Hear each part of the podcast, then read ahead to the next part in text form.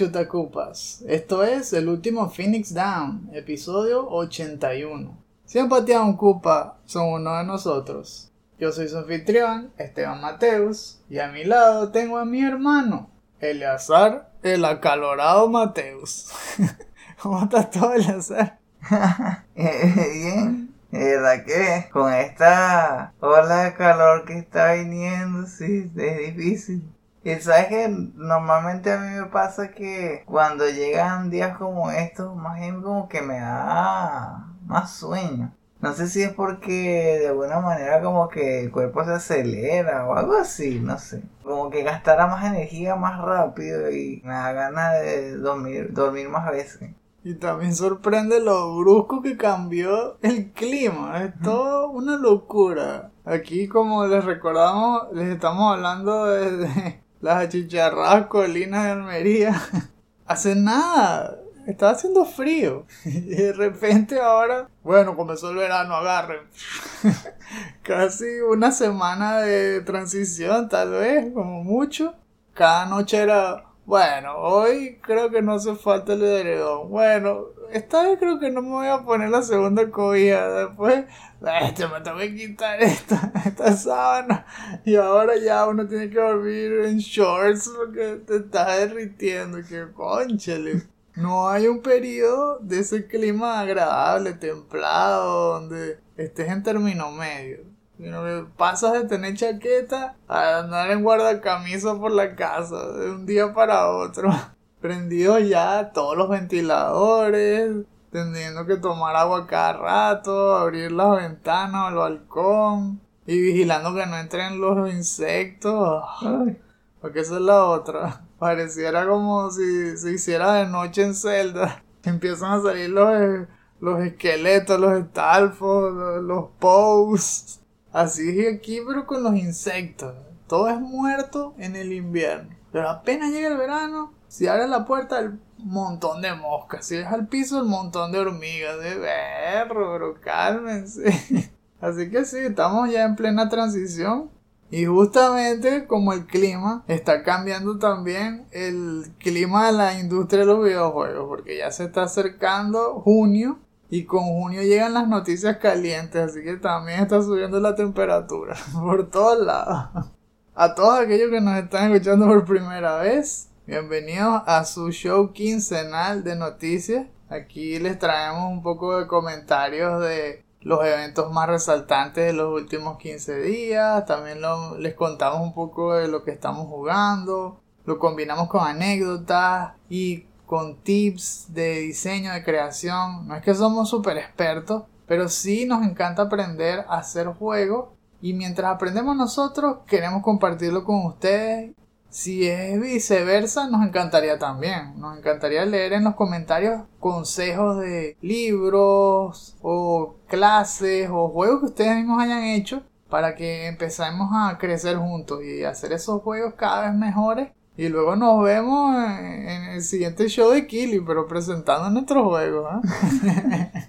Nuestros estrenos se hacen primero para nuestros seguidores de Patreon. Nada más con suscribirse de 2 dólares en adelante ya tienen acceso a cada episodio primero. Si no se suscriben, pueden esperar 7 días después del estreno original y lo pueden oír gratis en nuestros portales alternos como podcast.com, Stitcher, Anchor, Breaker, Google Podcasts, Pocket Casts, Radio Public, Spotify, Apple Podcasts y iBooks. Si de casualidad no está el que a ustedes les gusta más usar, déjenoslo también en los comentarios y vemos cómo hacemos que el último Phoenix Down llegue a ustedes por ahí también. Para apoyar este proyecto no solamente es a través de Patreon, ahí es donde tiene más beneficios en cuanto a contenido, porque tenemos que si episodios exclusivos, se pueden meter en los otros tiers y oír el otro podcast que hacemos que es el último Phoenix Down DLC, que se está más orientado a nostalgia. Si acaso ya lo han escuchado, sabrán bien que es sobre un solo juego por vez. Cubrimos historia, anécdotas personales, lo mezclamos más con esa parte de compartir nuestras propias experiencias personales junto con nuestro amor por ese juego. Nos pueden ayudar entonces comprando merch. Esa merch está diseñada justamente para ustedes, está inspirada en juegos clásicos, está inspirada en el gusto por jugar y crear videojuegos. Échenle un vistazo si quieren, los enlaces están en las redes sociales, que todas se llaman Chutacupa. Nos pueden encontrar en Twitter, Instagram, Facebook, y por ahí van a ver siempre enlaces, promos, y esperamos que los compartan. YouTube también es la casa de Chutacupa. Ahí tenemos un montón de shorts, tenemos nuestros episodios antiguos, reseñas, especialmente en estas épocas donde siempre hay rebajas en PlayStation. Y cuando meten muchos juegos indie, hay juegos que la mayoría de los sites no cubren, tal vez porque son muy pequeños. Y varios de esos les hemos hecho reseñas para que ustedes le echen un ojo y sepan si vale la pena invertir en ellos o no tenemos un episodio cargado de información, no vamos a darle más vueltas, porque vamos a empezar a sudar y eso tampoco es la idea.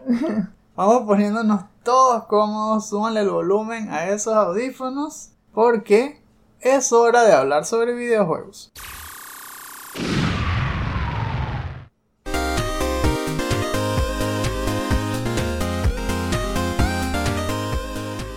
Arrancando aquí el programa con las noticias rápidas de la semana, puse esta vez tres, vamos a ver si no nos extendemos tanto.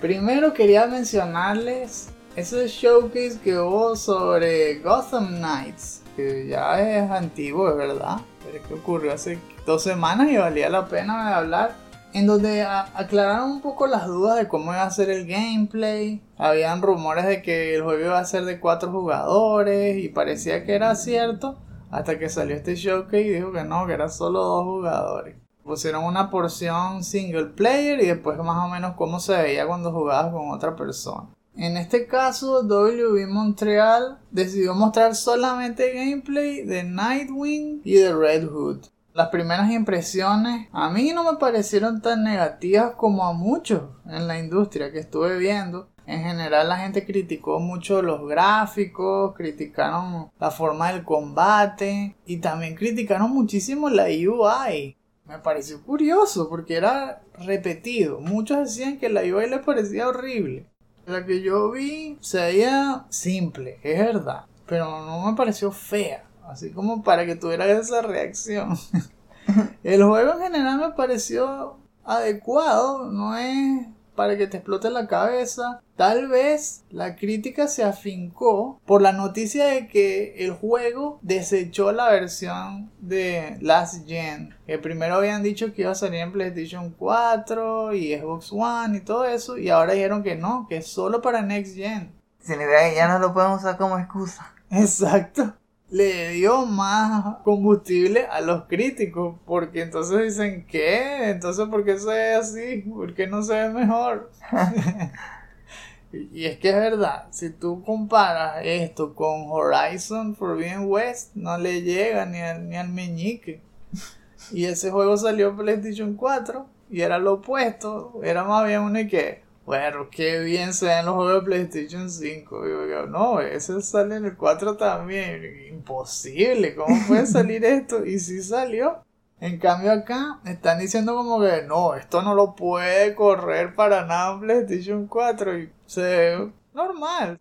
Tal vez son las texturas, pudieron haberle puesto unas que sean más realistas o la iluminación. De aquí al 25 de octubre ya no queda mucho tiempo, de verdad. No sé cuánto pueden mejorar el juego. Yo creo que vamos a tener que irnos acostumbrando a como se ve ahorita. Si no les gusta como se ve ahora, probablemente no les gusta como se va a ver en octubre, porque eso requiere tiempo para corregir.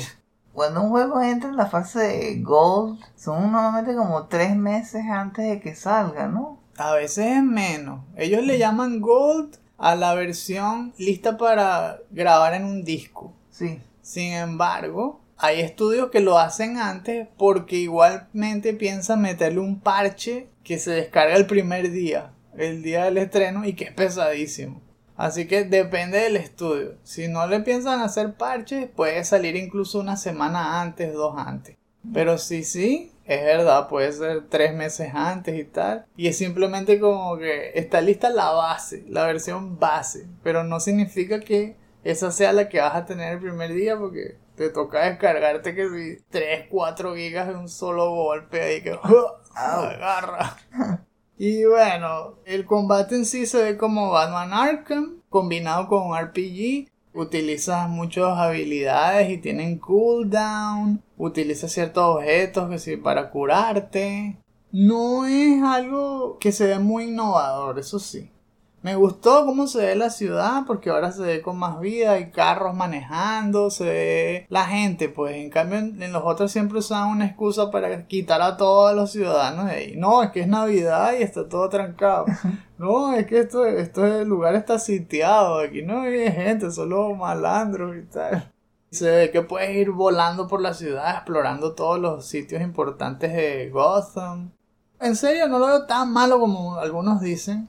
Esperemos a ver cómo salen los reviews. Tal vez sea un Swimming in Sevens, así que valdría la pena más esperar a que lo rebajen en vez de hacer un pre-order.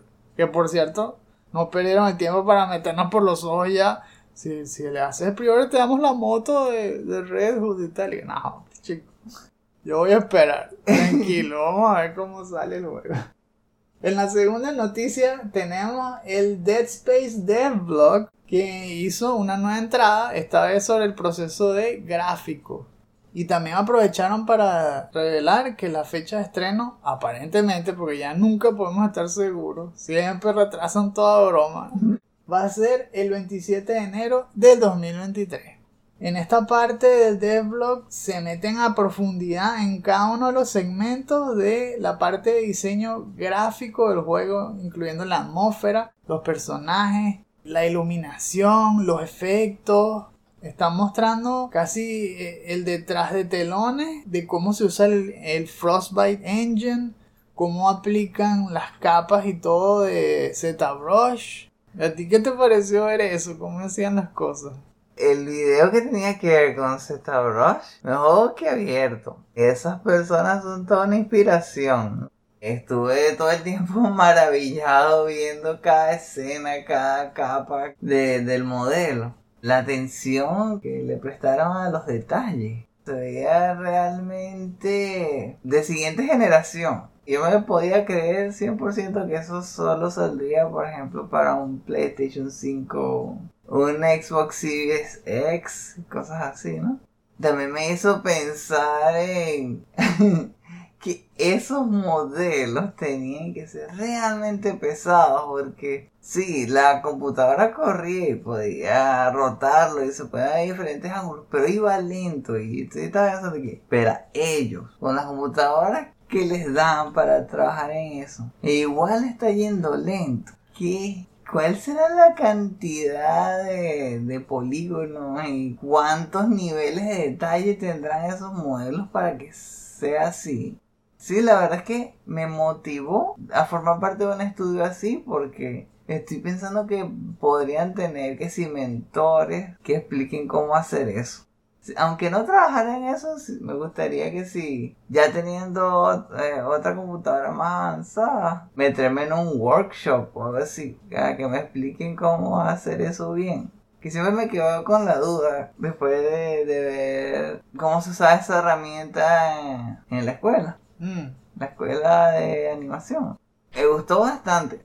Bueno, yo diría que los felicito y, y que al menos por ese lado, por la parte estética, yo creo que no van a tener ningún problema. Sí, estos tipos de EA Motive están inspirados por esta IP y se nota la calidad de los detalles que le están incluyendo. Este programa de ZBrush, en un principio yo lo veía como si fuese tal cual un escultor de la época del Renacimiento, cosas así donde agarras un bloque de piedra y le vas dando forma. Pero en este juego veo que están utilizando aún más esa feature de que el software se haga en capas. Porque no es tal cual tallar la cara de un Necromorph, sino que este juego incluye mecánicas de desmembramiento. Se ve que tallan primero la piel, después en otro lado tienen que tallar los músculos, después el otro órgano y luego el esqueleto. Así que no es una escultura sólida, sino es realmente como si fuese un ser vivo.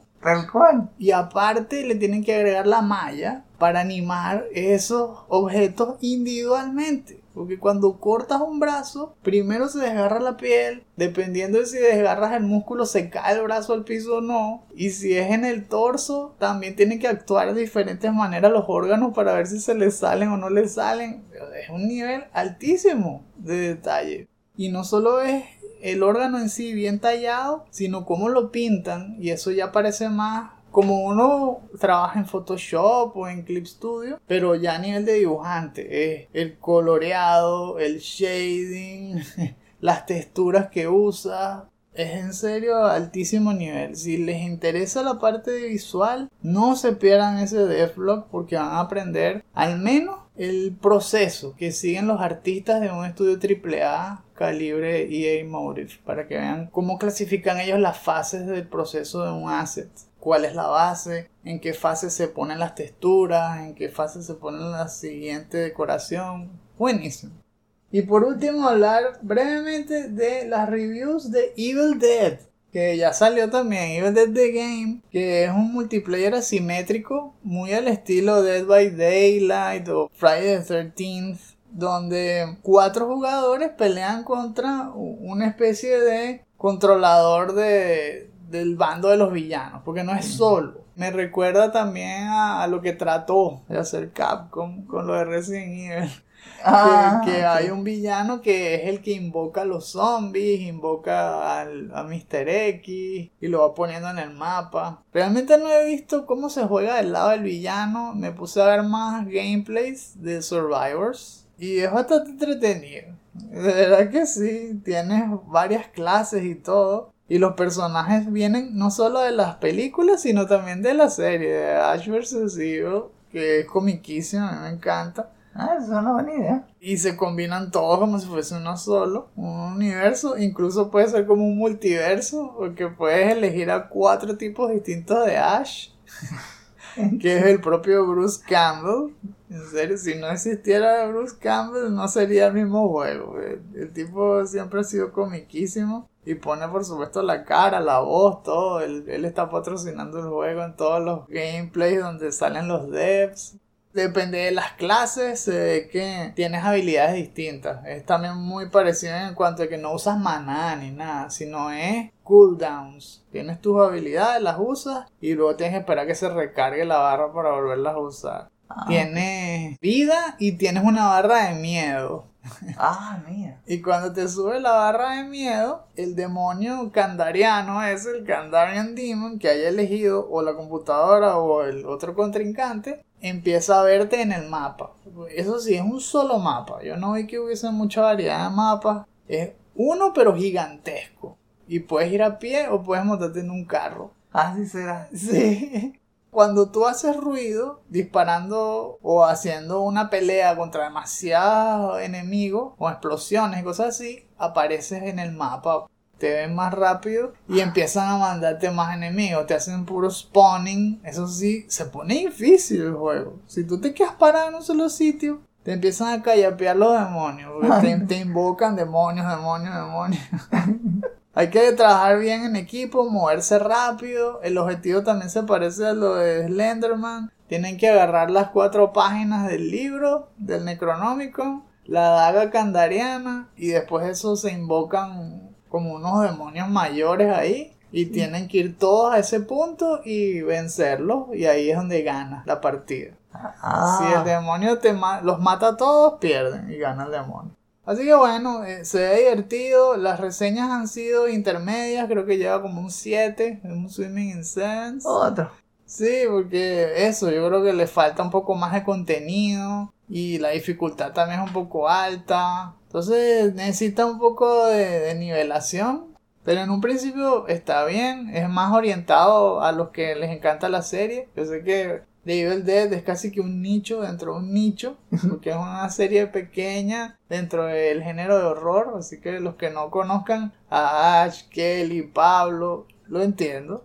Eso es para los fans, es a los fans. Aunque vale la pena si les gusta jugar en conjunto y les atrae al menos un poco el horror, denle una probada o si no, esperen a que rebaje, como siempre.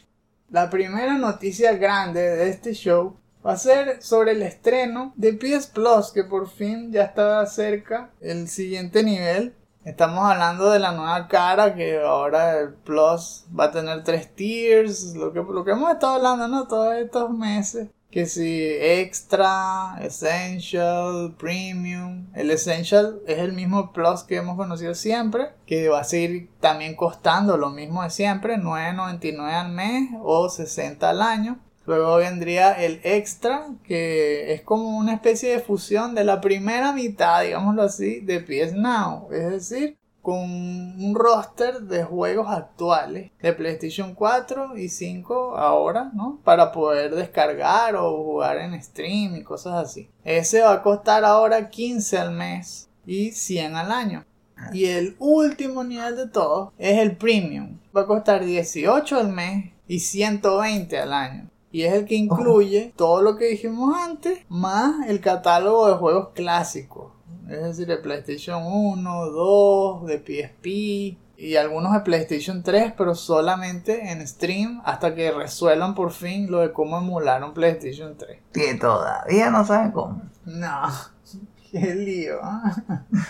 El estreno ha sido progresivo. Como habíamos dicho, las fechas de, de lanzamiento variaban depende de las zonas del mundo. La primera región que se benefició fue Asia, excepto Japón. Arrancó hace poco, hace como una semana o menos. Después va a estrenarse en Estados Unidos, que va a ser el 13 de junio. Y por último, el 23 de junio, aquí en Europa. En cuanto a los juegos, por fin conocimos mucho más porque Sony empezó a abrir ya las puertas de la información, sacaron trailers, sacaron artículos en el blog, le abrieron también las puertas a los sites para que les hicieran entrevistas y todo. Y ahora sí, ya tenemos una idea mucho más sólida. Es mejor de lo que estábamos pensando porque se dieron por completo en la lista de los juegos. Está muy buena especialmente a los que los están probando por primera vez. Si están dudando de, ay, si me como un PlayStation o no. O simplemente si creen que el valor tal vez no, no lo amerita. Ay, voy a gastar 100 euros en esto. Bueno, fíjense. Este catálogo va a estar compuesto por juegos de PlayStation exclusivos o los originales o también por juegos third party, ya más estilo Game Pass y todos esos otros servicios de suscripción. Vamos a ver lo mejor de lo mejor del establo de Sony. Imagínense, ya una vez van a incluir acceso a unos de los que ya están en Plus, ¿no? Pero ahora por siempre. No es que, ay, lo dieron que sí hace cinco meses y no me suscribí, me lo perdí. Sino que en este ya está. Está, por ejemplo, Bloodborne, God of War, Horizon, ¿no? El primero, que sí, Infamous, está los dos Spider-Man, o sea, Spider-Man y Miles Morales. Están metiendo incluso los del año pasado, dos, o sea, no, no son tan antiguos. Están metiendo que si Ghost of Tsushima, están metiendo de los de PlayStation 5, Demon Souls, son tremendos juegos los que estás obteniendo. Todos nada más por ese pago de 100. Que si tú estás viendo comprarte un PlayStation 5 más esos juegos, ya te va sumando y sumando la cuenta. Porque son 500 más cada uno de esos juegos que generalmente cuestan 50. Si los agarras en rebaja alguna vez puede ser que lleguen a 40. Pero normalmente cuestan 70. Te, te da la cuenta fácil 700. En cambio acá gastas 600 pero tienes todo de un solo golpe y un año entero para jugarlo. Mm. Vale la pena, ¿no? Y si no, si lo quieres probar un solo mes, te metes por 15 dólares y ya. Juegas todo lo que puedas por 15 dólares. Tremendo, ¿no? Como hacerlo como decíamos, que si cuando agarras vacaciones, si tienes un trabajo muy full y no puedes jugar, pues tranquilo, agarras tu mes de vacaciones cuando te toca y ahí te metes en, el PS Plus Extra y juegas todo lo que puedas. Está bien. Y en Third Party hay un montón de juegos también buenos. Hasta los más recientes. Está Guardians of the Galaxy. Que si Red Dead Redemption 2. yo sé, es el más viejo, pero es un juegazo. Y así, ¿no? Vas revisando y vas encontrando cosas que hacen clic contigo.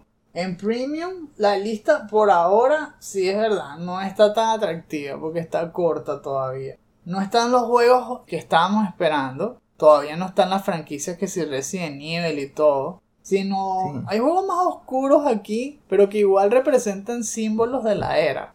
Por ejemplo, Ape Escape, que fue el primer juego que se usó con un DualShock. Que si Jumping Flash, Siphon Filter, Filter es el que me llama más la atención. Tekken 2, eh, eso lo cubrimos en, uno de los el último finish de DLC. Aparte de lo que sale aquí, empezaron a revelar poco a poco otras cosas. Que no es simplemente los mismos juegos que uno jugaba en PlayStation 3 que te los comprabas en la tienda y ya. Sino que tienen esas cosas extra que vienen ahora con las compilaciones. Con las collections de, de juegos remasterizados o cosas así. Que si el save state tienen distintos filtros, los puedes ver modo retro, modo moderno, cosas que no esperábamos que iban a incluir. Y además están diciendo que puedes destapar juegos que ya te compraste. Eso tampoco me lo esperaba. Y no tienes que estar suscrito a PS Plus.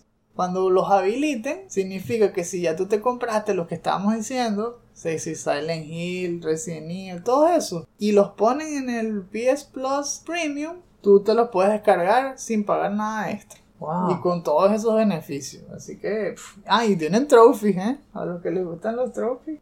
Están haciendo además muchos tratos con otros publishers AAA como Ubisoft. Que como cada uno de ellos tiene su propio servicio de suscripción también. Pues están tratando de promocionarse a través de Plus. En el caso de Ubisoft, que tiene también, creo que es Ubisoft Plus, tiene varios tiers y además tienen una lista de juegos clásicos. Están incluyendo solo los juegos clásicos de su servicio y que gratis, entre comillas, a todos los que se suscriban a Plus, Extra o Premium. Destapa juegos como Assassin's Creed Valhalla y otros más, que si Child of Light, Far Cry 3 y 4, un montón. Así que más juegos aún. Hasta el de South Park, el de, de Fracture God Hole y de Stick of Truth. Ahí mismo. En serio, te- te metes un mes y jamás podrás jugar todo lo que se va a destapar con esa suscripción. Imposible. Se paga sola, se paga sola. Está buenísimo. ¿Sabes que sí me pareció un Ah. poco extraña la manera en que presentaron los servicios?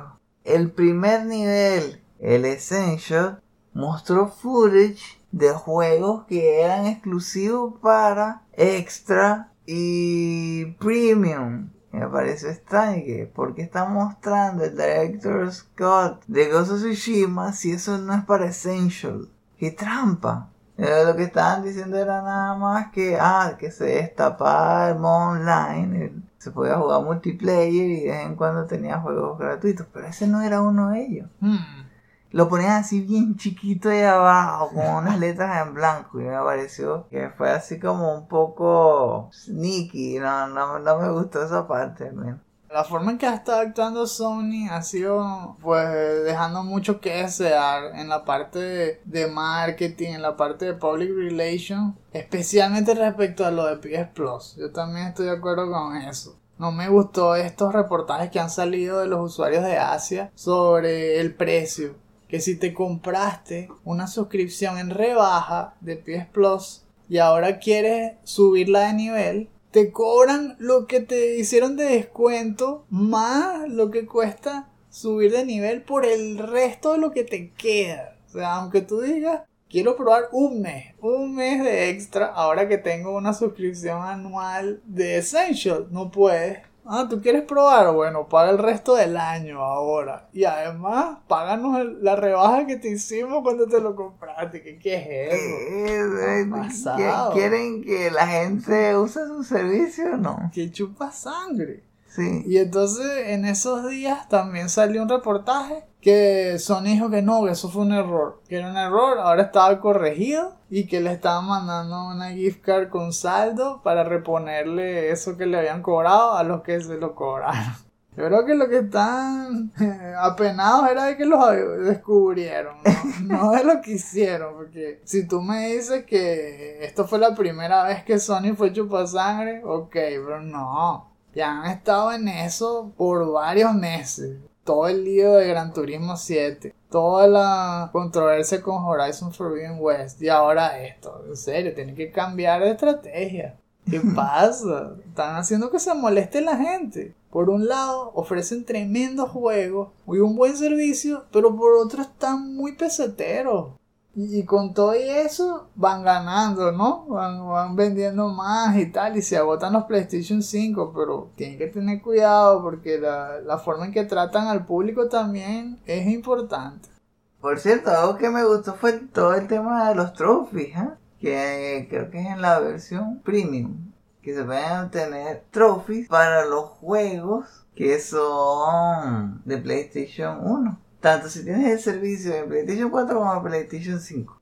Pero eso sí, los trophies no se comparten. Eso. Ay, no. Tienen que bajarse a jugarlo dos veces. Dentro de la lista ahí está Siphon Filter. Es como una excusa para jugarlo otra vez, ¿no? Y tiene de platino. Además, sí. Eso es uno de los que pensaba jugar. Otro que no tiene que ver con los juegos de PlayStation 1. Está ese juego de Uncharted Todavía tengo pendiente pasar Uncharted 4 y me gusta que eso es parte de la lista con un montón de juegos de altísima calidad. También está God of War, los de Spider-Man, Ghost of Tsushima también, ese también vale la pena. The Stranding, Director's Cut. Oh, los Horizon. Returnal. Ah, ese yo estoy casi seguro que lo va a jugar. Es, nada más para probarlo. Por la dificultad, capaz no. Está bien, está bien. Red Dead Redemption 2 también por la parte de las animaciones y, para ver cuál es todo el lío ese que, tenían con, con el gameplay. Decía que era muy aburrido, demasiado realista. Ah, y tendrás que hacer el esfuerzo con Naruto. Ah, sí, eh, Ultimate Ninja Storm 4, coche. Ese también me da ganas de jugarlo, sí. Eh. Definitivamente ese es otro que tengo ahí en el, en el tope de la lista. Dead Cells. Dead Cells también me llama la atención porque eso lo empezó a jugar con el servicio de PS Now y lo dejé a medias porque bueno, se nos acabó el tiempo que hace como una pelea que era como de 20 rounds y, quedé como en el quinto y dije, pero todavía falta, todavía, todavía, no me has vencido juego, ¿verdad? Todavía me falta. Sí, me falta como la revancha.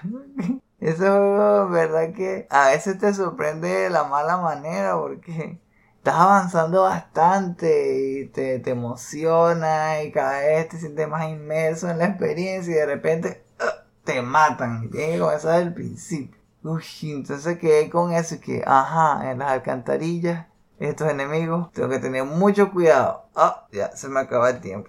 Después de eso ya, no sé si fue que había que cambiar de juego, no sé si ya era jugar Hollow Knight. Entonces, eso también lo tengo pendiente. En verdad que, si tienes razón, si parece valer la pena invertir en eso. Porque, ah, algo que me gusta muchísimo es la cantidad de updates. Porque dicen que para un servicio normal, el de ahora, es una vez al mes. Siempre ha sido así, ¿no? Pero con el servicio premium y extra son dos veces al mes. Uno cada dos semanas. Significa que se te refresca la lista más seguido. Eh, puedes tener aún más variedad. Quién sabe qué, qué otro juego van a ir agregando. Eso también es emocionante, ¿verdad? Son como los mesoneros llenándote el vaso de agua. Cada vez que tomas un sorbito, viene corriendo otro y te lo llena. ¿Sabes quién disfrutaría muchísimo este servicio? Este. Sakurai. ah, sí, sí, sí, sí. Ok, paro de jugar este, voy con el otro. Ah, voy a seguir estudiando el diseño de este juego, ahora de este otro. Keep them coming. Sí. Sí, por algunos lo que puede ser un castigo es como Homero en el infierno comiendo dona, que no se sacia. Le, siguen dando dona y dona y se la come también hasta que esté como un globo. Así estará mucho. No es exactamente lo mismo que Game Pass, pero definitivamente vale la pena, especialmente si ustedes apenas están entrando al mundo de Sony y si no, pero aún así no han podido comprarse todo el montón de juegos porque salen mucho, muy rápido, esta es una buena opción para disfrutar y al mismo tiempo ahorrar. Yo digo que sí, apenas pueda me meto. Especialmente me atrae más el extra y luego veo si me meto en premium. Pero ahora ya sé, tengo que estar pendiente de que no lo puedo subir de nivel mes a mes. Sino tiene que ser todo un solo plomazo. Hay que preparar la cartera. Tal vez incluso cuando vean que la gente está picada, más adelante sí den la opción de mejorarlo por un solo mes y después vuelves a tu suscripción normal, algo así, no sé. Estoy pensando que capaz estaban apurados y no pudieron agregar eso. Eso es lo que tiene que ser. Mm. Pero tal vez es complicado hacerlo, que tienen muchas moving parts. Mm. Y entonces, que, ah, bueno, por ahora es así. Y va a pasar lo que tú dijiste. De repente, ay, ya va a pasar casi un año en el servicio. Dices, ah, buenas noticias, señores. Ahora lo pueden hacer. Pueden hacerlo mensual y tal. Ojalá. En la segunda noticia vamos a hablar sobre la aluvión de noticias que se avecina. Ya está arrancando el verano y está empezando a subir la temperatura junto al montón de rumores y ruido que se empieza a escuchar ahí de un montón de sitios, de redes sociales, de páginas, de videos. Estamos viendo que aunque no va a haber tres, no significa que no va a haber revelaciones y noticias. Justamente sustituyendo al evento que antes era el rey, pues ahora está el Summer Game Fest de Jeff Keighley, que va a haber el Xbox y Bethesda Showcase. También va a estar el Future Game Show, va a haber eh, revelaciones de Nintendo. Y acabamos de enterarnos, hace como un día o dos, que va a haber un showcase de PlayStation, va a haber un State of Play el 2 de junio. Es decir, va a ser el primero en revelar todo. Antes no sabíamos nada de nada. Y ahora resulta que Sony va a presentar primero. Qué raro. Bastante raro. Sí. Y es algo corto, eso sí. Así que vamos a mantener las expectativas bajas, no nos volvamos locos. Va a ser algo de media hora nada más. Y parece que van a hablar de third parties. Así que tal vez no sea el show que estamos esperando.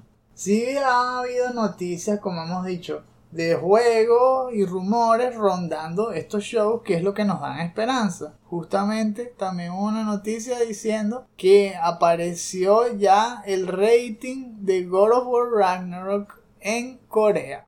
Normalmente eso significa que ya falta poco para que el juego realmente sea anunciado. Hasta ahora, usualmente, cuando le ponen un rating a un juego en Corea, que no sé por qué siempre es la primera región en que le ponen el rating, pasan como cuatro meses para que salga el juego. Ajá. Y entonces hacen el anuncio que si dos meses después o algo así. En teoría, eso implicaría que God of War Ragnarok va a salir en septiembre. No, Rapidísimo. no estamos diciendo que esa sea la fecha, solo que si se mantienen las tendencias, como estamos ahorita en mayo, más 4, 9.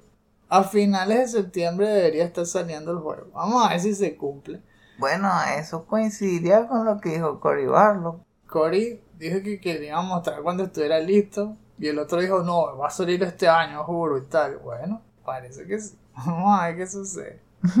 Ah, verdad, verdad, cierto, cierto. Vea, tal vez él estaba esperando justamente a esos, a esos reviews de Corea. Y vamos a revelar algo tan pronto como Corea le ponga rating. Ya verán. Otro juego que eso sí era que ni siquiera tiene rating en Corea. Ni siquiera sabemos si es verdad o no. Es el juego de Silent Hill, o mejor dicho, los juegos de Silent Hill, porque aparentemente eran varios. Por ahí está pareciendo que hay una alianza entre Bluebird Team y Konami, así que ese sería uno. Que si hay uno que está haciendo Sony, que si puede ser que haya uno que estén haciendo los de Kojima. Hay tantos rumores que no sabemos realmente cuáles son los, los de verdad y cuáles no. Si es del equipo de Kojima, ese ser uno de los pesos pesados, ¿no? Wow, eso sería tremendo. Sería que por fin, por fin limaron las asperezas. Todo esto viene también por aquella noticia que hablamos hace meses de que Konami pensaba traer de vuelta al menos tres franquicias grandes de su catálogo, que era Silent Hill, Castlevania y Metal Gear. Bueno, vamos a ver si eso es verdad. En cuanto a los rumores, ¿qué fue lo que pasó en estos últimos días? Entre el 13 y el 18 de mayo empezaron a salir una especie de tweets sobre una filtración de fotos de desarrollo de uno de los Silent Hill. Lo hizo la cuenta de Dusk Golem, que es alguien que normalmente hace eso, revela información aparentemente secreta. Y entonces se ven imágenes de un Silent Hill que aparece en primera persona, se ve con fotos bastante realistas. Y lo más curioso es que Konami le mandó tumbar las fotos. Entonces a veces es como dicen, no aclares que oscurece. si Konami hubiese actuado cool y ya no, no, le no le paraba, la gente tal vez hubiese dicho, ah, no, capaz ese no es un Silent Hill o capaz esas eran fotos viejas y tal. Mira, Konami no dijo nada. ¿Te imaginas el equipo de, de marketing, de PR, de, de Konami, haciendo así como un gesto así, como si hubieran leído un chiste? que, que ellos piensan que ese es el juego. Qué cómico. y que en serio, sí, cuéntame otra. Pero no, los bichos les dio un ataque, le mandaron a tumbar las fotos y le mandaron a bloquear la cuenta en Twitter que por copyright y tal. Así que ahora todo el mundo está 100% seguro de que las fotos son legítimas. Definitivamente se ve que es real. No se sabe cómo se llama ni de qué se trata, pero ese es uno. Luego está el proyecto de Bluebird Team. Ese aparentemente va a ser un remake de Silent Hill 2. ¡Wow! No, eso tampoco me lo esperaba. Yo hubiese preferido que hicieran el remake del 1. De esto no se sabe mucho. Solamente hay unos hilos ahí que conectan a la gente entre sí como 6 grados de separación. Bueno, por un lado sabemos que Konami tiene un trato con PlayStation para hacer un proyecto que no ha sido revelado. Por otro lado, Bluebird Team tiene un contrato con Konami, pero también Bluebird Team está haciendo tratos con PlayStation. Así que Bluebird Team está relacionado con los dos. Upa. Por lo tanto, hay altas probabilidades de que esto sea cierto. De que va a haber un Silent Hill que vaya a salir en PlayStation o cosas así. Todo esto ha sido respaldado como siempre con el tipo que dice que sabe toda broma, este Jeff Grubb. Así que tiene también aún más credibilidad. Supuestamente el Silent Hill 2 Remake va a salir exclusivamente en PlayStation 5 y PC. También se suponía que Konami iba a mostrar ese juego el año pasado en E3, pero que no lo pudo incluir por cuestiones de timing, entre comillas. Este juego como que ya lleva tiempo haciéndose. Así que bueno, estamos esperando como ahora sí es hora de revelar las cosas, hay varios chances de que salga Silent Hill.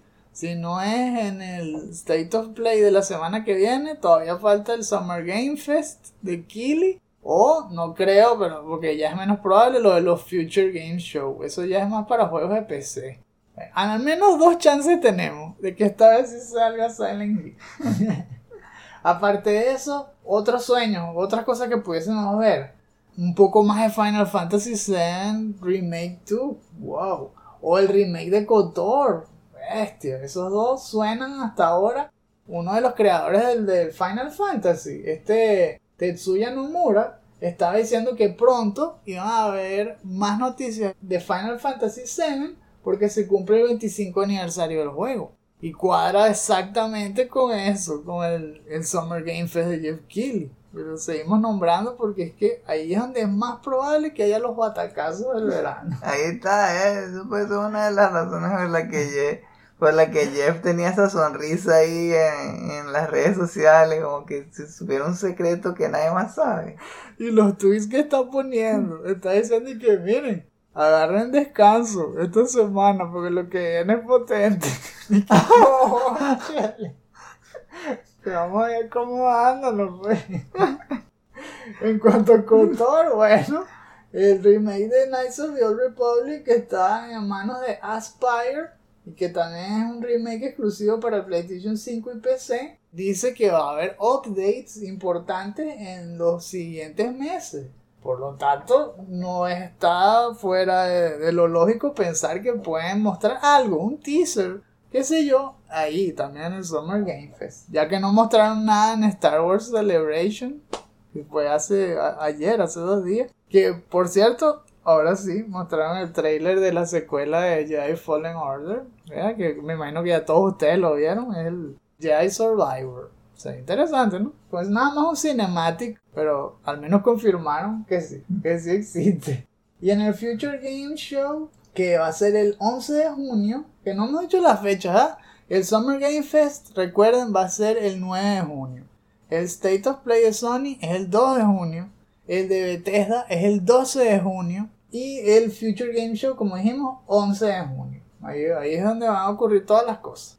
Y aquí es más sobre juegos indie y juegos de PC. No es tan vistoso, pero de repente hay varios diamantes en bruto ahí que vale la pena ver. Estén pendientes al menos de los resúmenes para que no se pierdan los mejores trailers. Ahora, en cuanto a deseos personales, el que más más quiero ver, que a juro tenemos que mencionar, es Teenage Mutant Ninja Turtles Revenge. Es mención obligada en nuestros episodios cada vez que revelan algo nuevo. Especialmente porque en estos últimos videos siempre están recalcando que va a salir en el verano. Pero no terminan de decir la fecha. Entonces pareciera que ese juego está listo. No han dicho que está en Gold, pero yo creo que lo van a anunciar todo de un solo plomazo en el Summer Game Fest. Muy probable, ¿verdad? Que sea una. Quería buenísimo que sea una de las últimas noticias y todo. ¿Te imaginas que fuese un Shadow Drop? Oh my god. Que, Available today. ¡Oh! uh, sí, ve, si hace eso. Este Killing, vea, tiene que, tiene que quitarse los audífonos si los tiene. Sí, sí. Cuidado. Protégete los oídos porque. Es que es muy raro. Ha mostrado un montón de trailers y además en esta semana un montón de tiendas están mostrando fotos de la versión física y, y nunca dicen cuándo va a salir. Pero ya sé qué contiene, cuáles son las portadas, cuántas versiones hay. Como que mira, existe, existe, existe, existe. Pero ¿para cuándo? Bueno, en el verano ya, ya veremos. No sé, es una posibilidad de que sea una Shadow. En el último trailer mostraron bastante cosas buenas también.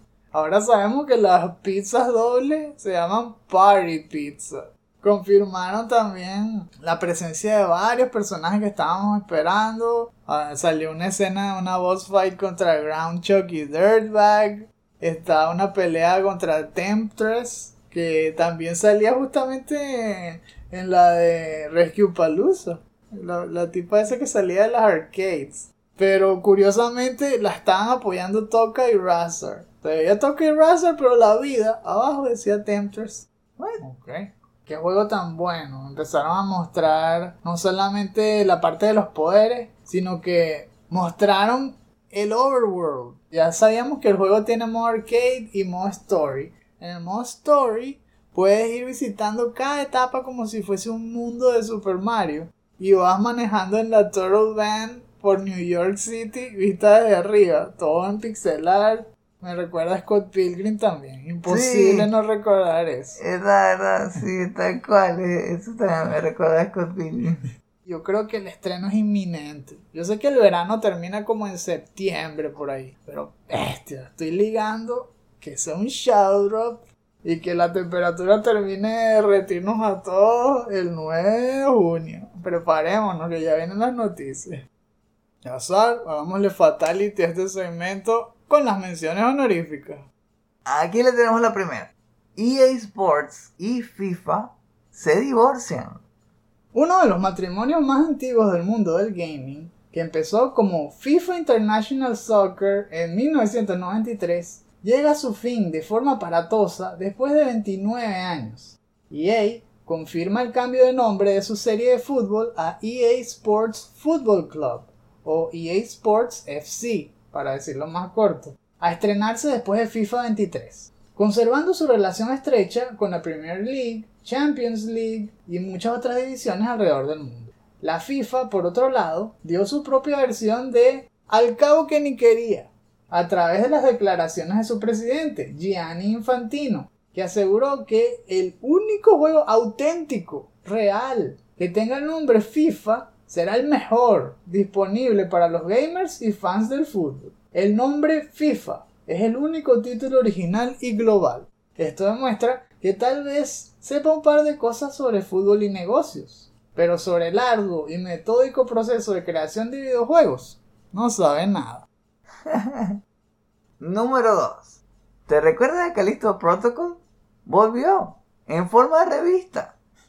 El juego de horror que está siendo desarrollado por Striking Distance Studios y publicado por Krafton, anunciado hace al menos 18 meses en The Game Awards 2020, por fin reaparece.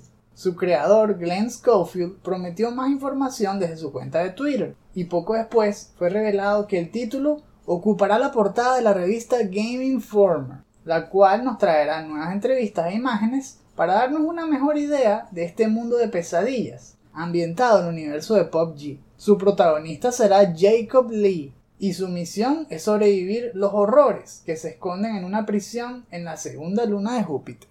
Ay, ay, ay. Upale. Y número 3. Dos burros y un unicornio. En unos comentarios que hizo Jay Ong, el encargado de Marvel Games, para el libro The Ultimate History of Video Games Volume 2 de Stephen L. Kent, reveló que después de haberle quitado la licencia de Spider-Man a Activision con la visión de crear juegos más ambiciosos, capaces de competir contra la serie Batman Arkham de Rocksteady, decidieron ofrecérsela tanto a Sony como a Microsoft. Este último los rechazó porque supuestamente querían enfocarse en sus propias IP. perdón, perdón. Cuando Jay Ong cortó relaciones con Activision explicándoles que quería, entre comillas, encontrar un mejor hogar para Marvel Games, sus representantes le dijeron, ja, buena suerte encontrando tu unicornio. Finalmente Ong se reunió con el ejecutivo de Sony, Adam Boyce, en agosto de 2014. Y el resto es historia. It's quiet. Too quiet.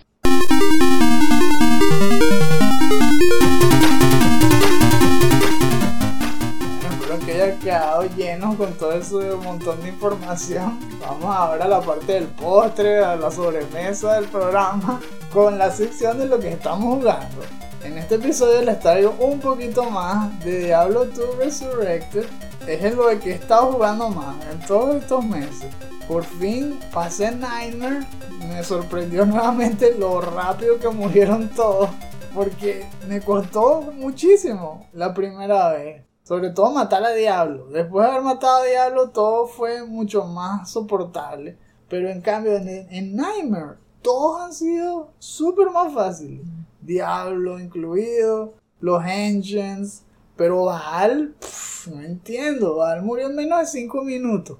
Y les digo que yo fui preparado con el cinturón lleno de full rejuvenation y el inventario también. Yo pensando que esa batalla iba a durar y durar y durar y no, murió rápido. Y el ayudante ni siquiera murió. O sea, es una cosa increíble. Por fin entonces pasé a la siguiente dificultad, ¿no? A Hell, pero no la he arrancado. Decidí quedarme un poco más para hacer grind Tal vez cazar la Stone of Jordan. Para hacer esas cosas que nunca hice. Cuando yo lo jugué la primera vez empecé. Justamente porque no vi luz en Nightmare. Así que estoy tomándolo con calma. Hice incluso por primera vez la etapa de las vacas. A los que no lo hayan hecho nunca, lo primero que tienen que hacer es ir a Tristram, a donde rescatan a Kane. Tienen que revisarla toda porque no se la dan por defecto. Sino que tienes que encontrar el cadáver de Weird el chamito ese que les vendía cosas en Diablo 1. Aquí, lamentablemente, lo batuquearon ahí, alguien lo mató. Está tirado en el piso. Y cuando lo revisa, sale un montón de oro y la pierna, que es la, la pata de palo, una cosa así. Tú la agarras.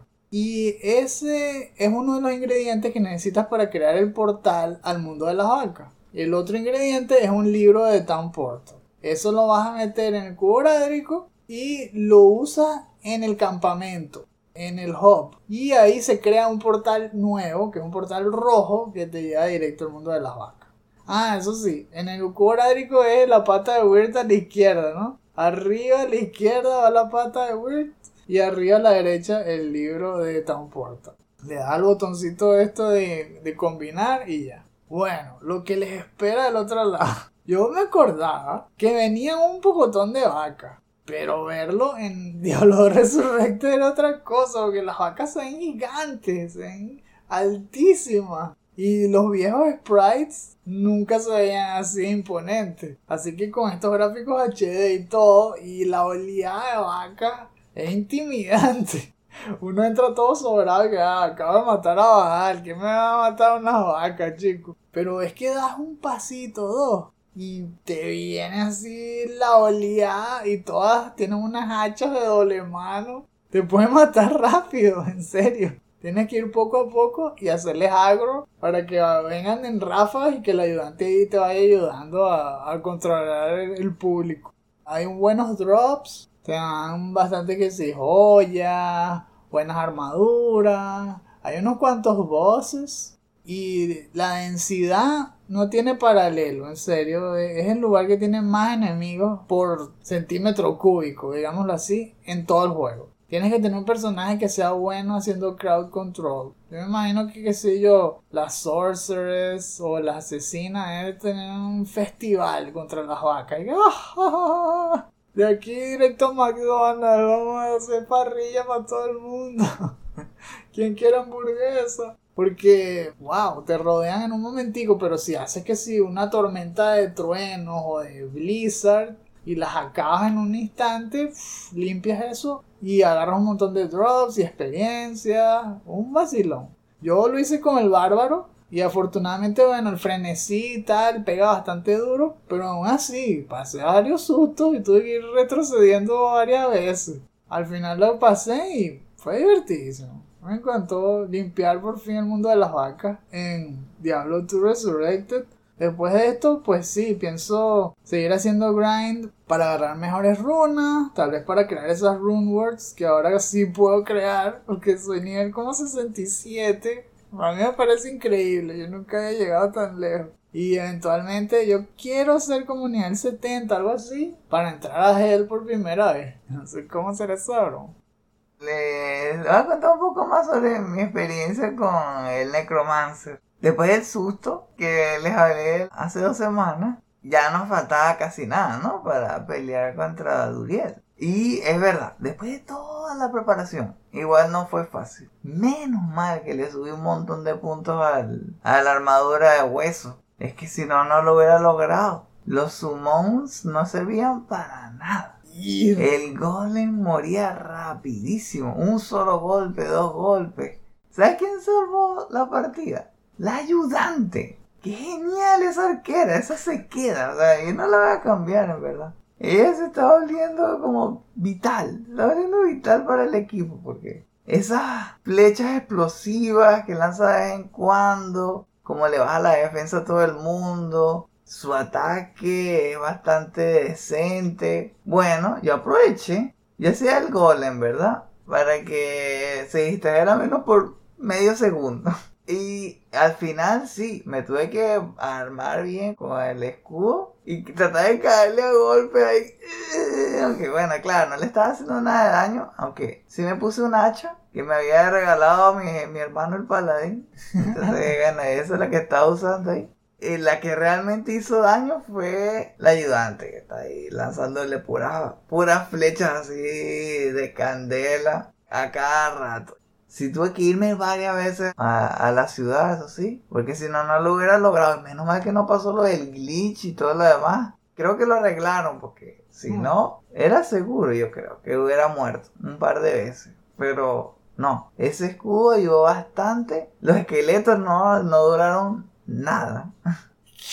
y esa fue la manera de lograrlo. Lo otro, por cierto, hablando de la, la manera de jugar y cómo es diferente, Dios, se me acabado el tiempo, ya estaba en curas y traté de hacer lo mismo que hice con el paladín, eh, que estaba allá en Flare Jungle y yo dije, no me da tiempo para agarrar el waypoint, voy a correr a la ciudad para al menos agarrar el waypoint allá, igual que esté más cerca, ¿no? Ah. La siguiente vez que comience. No pude porque hasta mataron al ayudante. Murieron todos los summons. Y dije, ah, bueno, ya, no puedo, no puedo avanzar. Los players los arrasaron a todos. Y bueno, tengo que darle a grabar porque si no, no. no pude. Esa vez no pude. tuve que tomármelo con calma. Fue básicamente como jugar la etapa de las vacas. Cuando lo hice así, ahí sí, sí lo logré y ya estoy en la ciudad. Ahí, Ah. ahí estoy. Esos enanitos son letales, vale. No que los chamanes eso con la llamarada. Sí, verdad, justamente eso. Es el golem de arcilla el que es bien, bien débil, porque apenas le subí un punto al, al golem de hierro. Ahí cambió por completo la experiencia, porque ahora cada vez que veo un arma de metal que es levemente decente, la tengo ahí a un lado. Estoy esperando que si lo matan, bueno, ahí tengo algo ahí de respaldo a lanzarlo al piso y invocar otro, ¿no? Y dura muchísimo más. Yo creo que tiene el triple de vida. Ah. Muchísimo mejor. Pero tal vez es el que hay que llevar contra Duriel. Yo creo. Hmm. Sí. Porque además regresa el daño él, él solo. No hay que echarle ninguna maldición a, a Duriel ni nada. Más bien, puede haber aprovechado y además más bien hacerle el hechizo de, de amplificar el daño. Entonces, peor todavía para él. Oh, Sí. el otro golem es un peluchito. Sí, no, no, nada. El mismo sin ahí.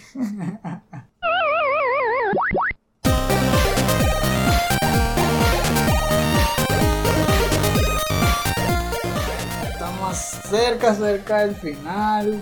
Está empezando el verano, todavía estamos sudando, pero al menos ya, ya se pueden ir a echarse fresco. Pero antes, ¡se te olvidó! Porque es la sección de los shoutouts. En esta parte del programa les hacemos recomendaciones de temas, de material que les resulte no solo interesante, sino que les dé municiones para buenas conversaciones con quienes ustedes quieran, especialmente si les encantan los videojuegos. En este episodio les traigo un nuevo video de un canal que nunca habíamos mencionado antes, Mr. Morris Games, y se llama How I Learned Unity and Became a Game Developer. 8 Games in 8 Months. Progress and Results. Me encantó este video no solo por la información que tenía, sino por el twist al final. Resulta que este es un hombre que no era developer, no estaba contento con su trabajo, pero amaba los videojuegos. Y de un día para otro decidió seguir ese sueño que él tenía de crear juegos y se propuso aprender a desarrollar. Él comparte su experiencia que tomó alrededor de 8 meses y por cada mes aproximadamente hizo un juego. Resulta que él empezó primero con la pregunta que nos hacemos todos. ¿Por cuál engine tengo que comenzar? A él le gustaba Unreal o Unity. Pero luego vio que en Unreal es más 3D y era más complicado, así que se decantó por Unity. Unity tiene un montón de tutoriales. Entonces él empezó a hacer tutoriales y contó que la primera vez lo que hizo fue meterse en videos de Brakis, que es un canal que también está en YouTube y él lo recomienda mucho.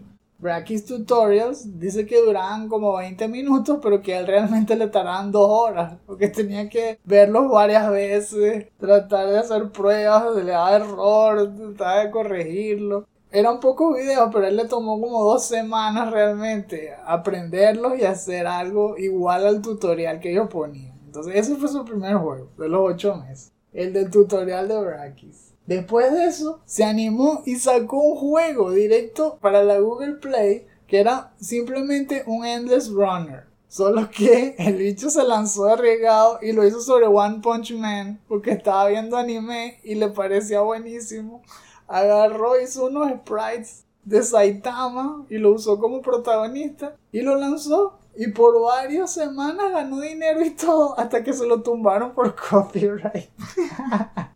Así que ese juego ya no existe en la Google Play. Pero era que One Punch Man Endless Runner, una cosa así. Después de eso, se metió en un Game Jam. Fue un mini jam. Empezó a hacer un Top Game Shooter sencillito también, donde la etapa iba bajando y tú ibas disparando, parecido como Space Invaders o Galaga, cosas así, en la cámara, ¿no? Pero los sprites eran totalmente diferentes. Y todo lo iba basando en tutoriales que iba viendo. Veía un tutorial y lo adaptaba y creaba un juego basado en lo que aprendió en ese tutorial. Un juego chiquito y lo ponía en la venta. De Es- una. Esa es una buena estrategia. ¿Verdad? Bueno, entonces él va, más adelante comenta cuáles son los otros juegos que hizo.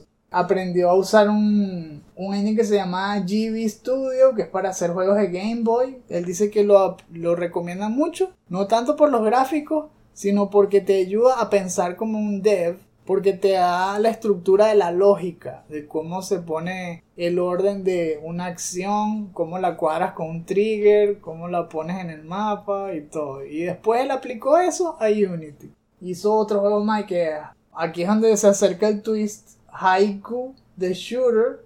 Después hizo que Baby Yoda Pet Simulator, también para móviles, para iOS y Android. Ludum Dare 46 es otro game jam en que se metió. Y finalmente aquí viene el twist. Hizo un pequeño juego llamado Haiku the Robot que me sorprendió porque ese trailer yo lo había visto hace poco y resulta que este individuo que yo estuve viendo por todo un video era el creador de ese juego y yo no lo sabía. Así que literalmente es un game developer porque ese juego es verdadero, ese va a salir en Steam dentro de poco y esta fue su historia. Así que si están interesados en ver el origen del creador de Haiku Robot, no se pierdan este video, yo creo que les va a gustar. Les dejo el enlace en la descripción. y ese toque de que, and, and that's my pop tart. bueno, por mi lado, les traigo como un par de galletas para terminar el show. He estado con una nueva rutina. Me pongo a escuchar podcast mientras cocino el desayuno. Y hay un... Se te olvidaba, podrían decir que me recomendó Esteban esta semana. Me dijo que justamente escuchara este podcast de Colin y Dagan Moriarty. Se llama Knockback, The Retro and Nostalgia Podcast. Eh, se los recomiendo por Spotify porque ahí es donde lo escuché. Su estudio se llama Last Stand Media. lo tienen que buscar así. Me pareció bastante interesante porque me recordó a nuestro show de DLC.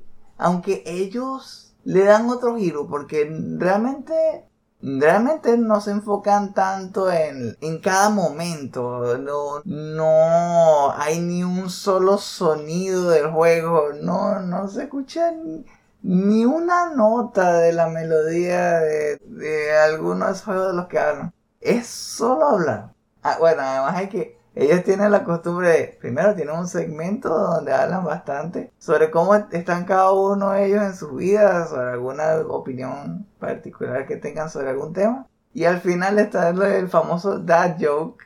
Siempre tienen uno.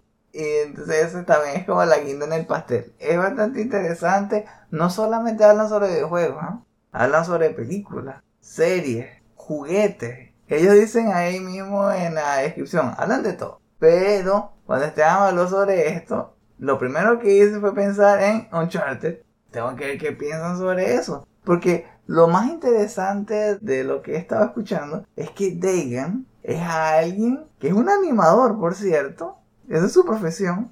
Y lleva tiempo sin jugar. Y ahora es que está empezando a jugar todos esos juegos que se perdió. Todos esos juegos que los fanáticos de, de ellos les estaban diciendo que eran buenísimos. Es de que ¿Realmente son tan buenos? ¿Será que Uncharted 2 es bueno? Bueno, todas las veces que hablan sobre... Bueno, a, menos los dos que he visto, creo que todavía no han hablado de Uncharted 3, todavía no han llegado ahí, que empezaron a hablar de Game of Thrones. Bueno, me ha parecido muy interesante la parte de Dagan, es un papá que trata de de tomar el mayor tiempo posible de su vida ajetreada para poder jugar. Lo juega cuando sus hijos se van a dormir. Y entonces él habla como las ganas que tiene de regresar a jugar cuando, cuando uno en particular le parece muy divertido. Me gusta su insight en diferentes cosas de juego como en, la, en el diseño, eh, qué tanto le gusta o no la historia, qué tanto lo atrapa la experiencia, cosas así. Hablando de la experiencia, me gusta mucho la parte de Colin. Él fue journalist, fue, fue un reportero de videojuegos eh, de IGN. Entonces, cuando habla sobre juegos es porque él hizo trabajo sobre eso. O sea, lo jugó mil veces para crear guías, escribir artículos. Además de que habló personalmente con los desarrolladores. Habló con Amy Hennig, habló con con los que hacen el voiceover, con Nolan North, con Troy Baker, todos ellos los conoce. Cuando hablan sobre eso, muy interesante. Un detalle, cuando hablan sobre las películas, también muy bueno, muy cómico. Sobre todo por la personalidad de cada uno de, de cada uno de ellos que tienen sus gustos y, y, a veces se les ocurren unas ideas buenísimas. También, muy bueno si están haciendo videojuegos porque ven esos dos puntos de vista y así pueden tener una mejor idea de cómo atrapar a dos tipos de jugadores. Alguien con mucha experiencia, varios años de experiencia, y otro que no lleva mucho tiempo sin jugar y qué es lo que realmente le llama la atención después de eso, después de mucho tiempo sin jugar.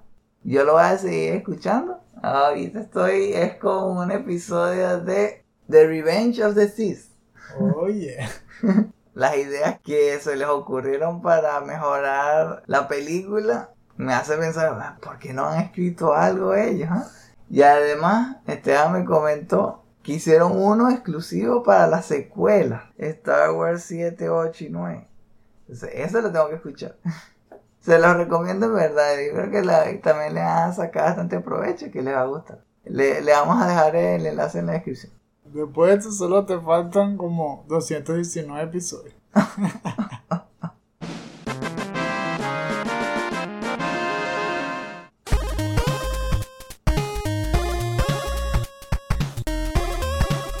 Bueno, ya se nos acaba el tiempo y la verdad es que tenemos que ir a almorzar.